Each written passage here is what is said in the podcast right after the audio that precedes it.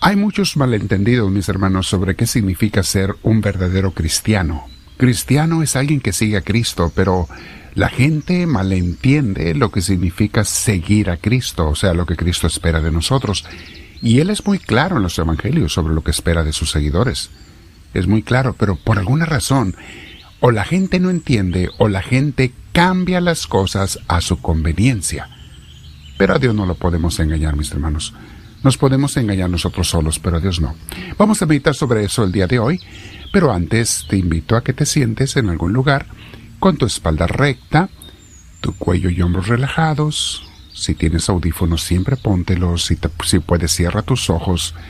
Vamos a respirar profundo, pero con mucha paz.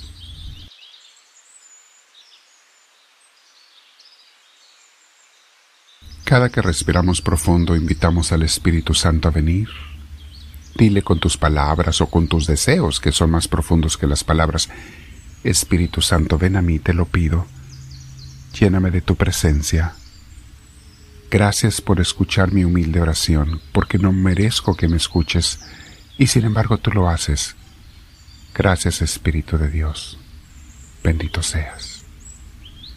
Te doy gloria y te decimos todos, con mis hermanos que estamos en oración en muchos lugares, te decimos, Gloria al Padre, gloria al Hijo, gloria al Espíritu Santo, como era en un principio, sea ahora y siempre, por los siglos de los siglos. Amén.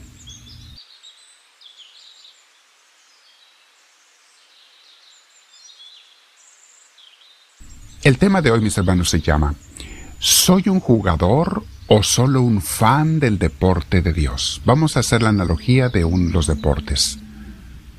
Porque también, mis hermanos, si yo no tengo sed de Dios, significa que no he empezado a vivir la vida cristiana con el Señor, cuando no hay sed de Dios.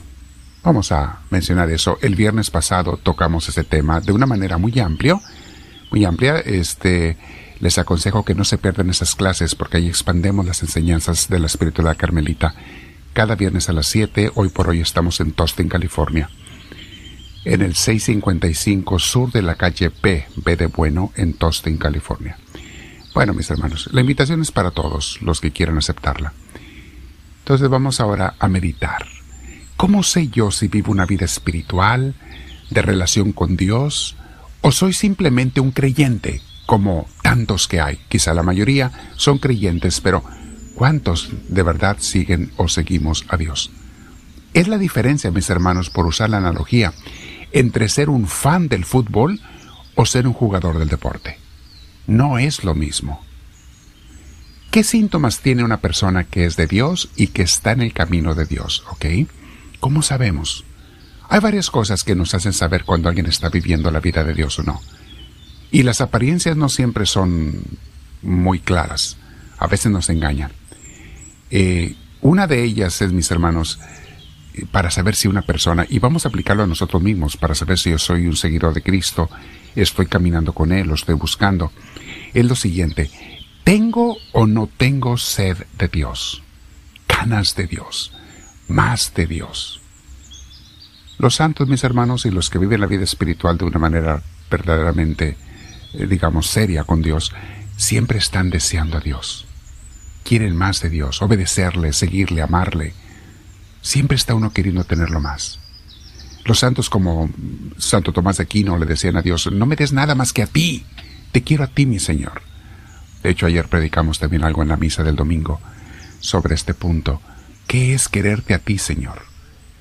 Y hay varias cosas, mis hermanos, que nos hacen eh, ver también si somos de Dios o no. Por ejemplo, la lucha constante por crecer, por ser mejor, por vencer los defectos, por renunciar al pecado, por hacer las obras de amor y caridad para con Dios y los demás, son termómetros para saber si soy un verdadero cristiano o simplemente un fan. Una persona que se dice cristiana porque fue bautizada y ya, porque hizo su acto de fe y ya. Mis hermanos, eso no sirve de nada eso no te va a salvar. Y escucha las palabras claras de Cristo. No te dejes engañar por un malentendido de unas frases de San Pablo cuando él estaba discutiendo con, con los judíos en su fanatismo religioso. Y San Pablo usa varias veces, somos salvados por la fe y no por las obras. La gente entiende eso a su conveniencia. Entienden por fe creer en Dios y eso no es fe. Fe es vivir con Dios, practicar la relación con Dios, obedecerle. Entonces ellos entienden a su conveniencia lo que les conviene. La fe no salva las obras, no. Mis hermanos, no existe, dice Santiago, una auténtica fe si no lleva obras. Es falsa, es mentira. Pero bueno, es tema para otro día. Mis hermanos, Jesús le dijo a varios santos con diferentes palabras, Tengo sed de que la gente tenga sed de mí. Podemos cambiar nosotros las palabras y también decir, porque Jesús lo dijo en diferentes formas a varios santos, tengo ganas de que la gente tenga ganas de mí.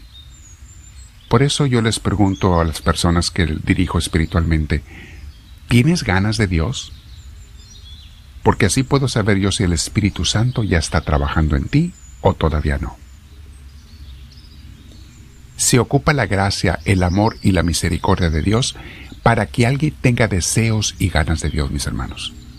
Es el Espíritu Santo por su misericordia quien hace que uno las tenga. No te engañes ni te gloríes en pensar que el querer ser santo es mérito de uno mismo. No lo es. Ese también es un regalo de Dios. El simplemente querer ser un buen y auténtico cristiano ya en sí es un regalo de Dios que nos está invitando Él. No nace de nosotros esa buena voluntad. Ese espíritu de santidad, de vida espiritual, también nos lo da el Espíritu Santo. Alguna de las cosas por la que sabemos si alguien es un seguidor de Cristo en realidad es por el amor. Primera de Juan 4.8 dice el, evangelista San Juan en su carta, el que no ama no conoce a Dios, porque Dios es amor. Ahí está, mis hermanos. Ahora no tienes que ser una persona perfecta en el amor a Dios y al prójimo, pero que estás trabajando en ello, que estás luchando por hacerlo. Jesús habla de eso también, Marcos 12:33. Lo más importante, dice Jesús, es amar a Dios con todo el corazón, con todo el entendimiento y con todas las fuerzas, y amar al prójimo como uno mismo. Eso es más importante que todos los holocaustos y sacrificios. En Romanos 8:8 San Pablo nos dice, los que viven según la naturaleza pecaminosa no pueden agradar a Dios. El viernes de la clase de crecimiento espiritual veíamos cómo lo primero que se requiere para tú comenzar a caminar con Dios es abandonar el pecado, renunciar al pecado. Aunque a veces caigamos en pecados de debilidad, pero no en pecados de maldad, también lo explicamos eso con detalle en la clase. ¿Cuál es la gran diferencia? Pero que tú de corazón quieras rechazar todo lo que a Dios no le agrada. Eso es un signo de que ya estás con Dios. El profeta Miqueas 6:8 dice: ya se te ha dicho lo que es bueno. Ya se te ha dicho lo que de ti espera el Señor, que practiques la santidad, que ames la misericordia y que te humilles ante tu Dios. Este texto está hermoso para meditar, mis hermanos. Es tan simple y a la vez tan profundo. ¿Qué necesito? Practicar la santidad, buscar lo que a Dios le agrada cada día amar el amor a los hermanos, la misericordia y humillarte ante tu Dios.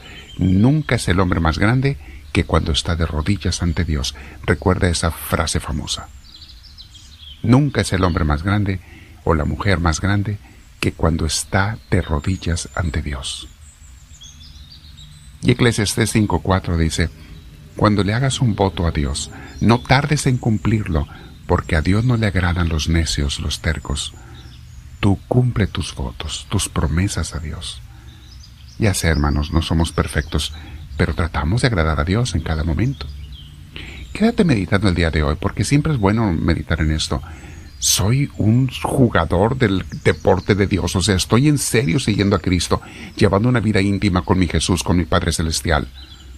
¿Lo estoy haciendo movido por el Espíritu Santo o simplemente me declaro un creyente y me engaño yo solo creyendo que ya estoy salvo porque dije unas palabritas que no me costó nada decirlas? ¿De veras me engaño o soy un auténtico seguidor de Dios? Quédate platicando con el Señor, comparte con tus hermanos y dile al Señor, háblame Señor, que tu siervo te escucha.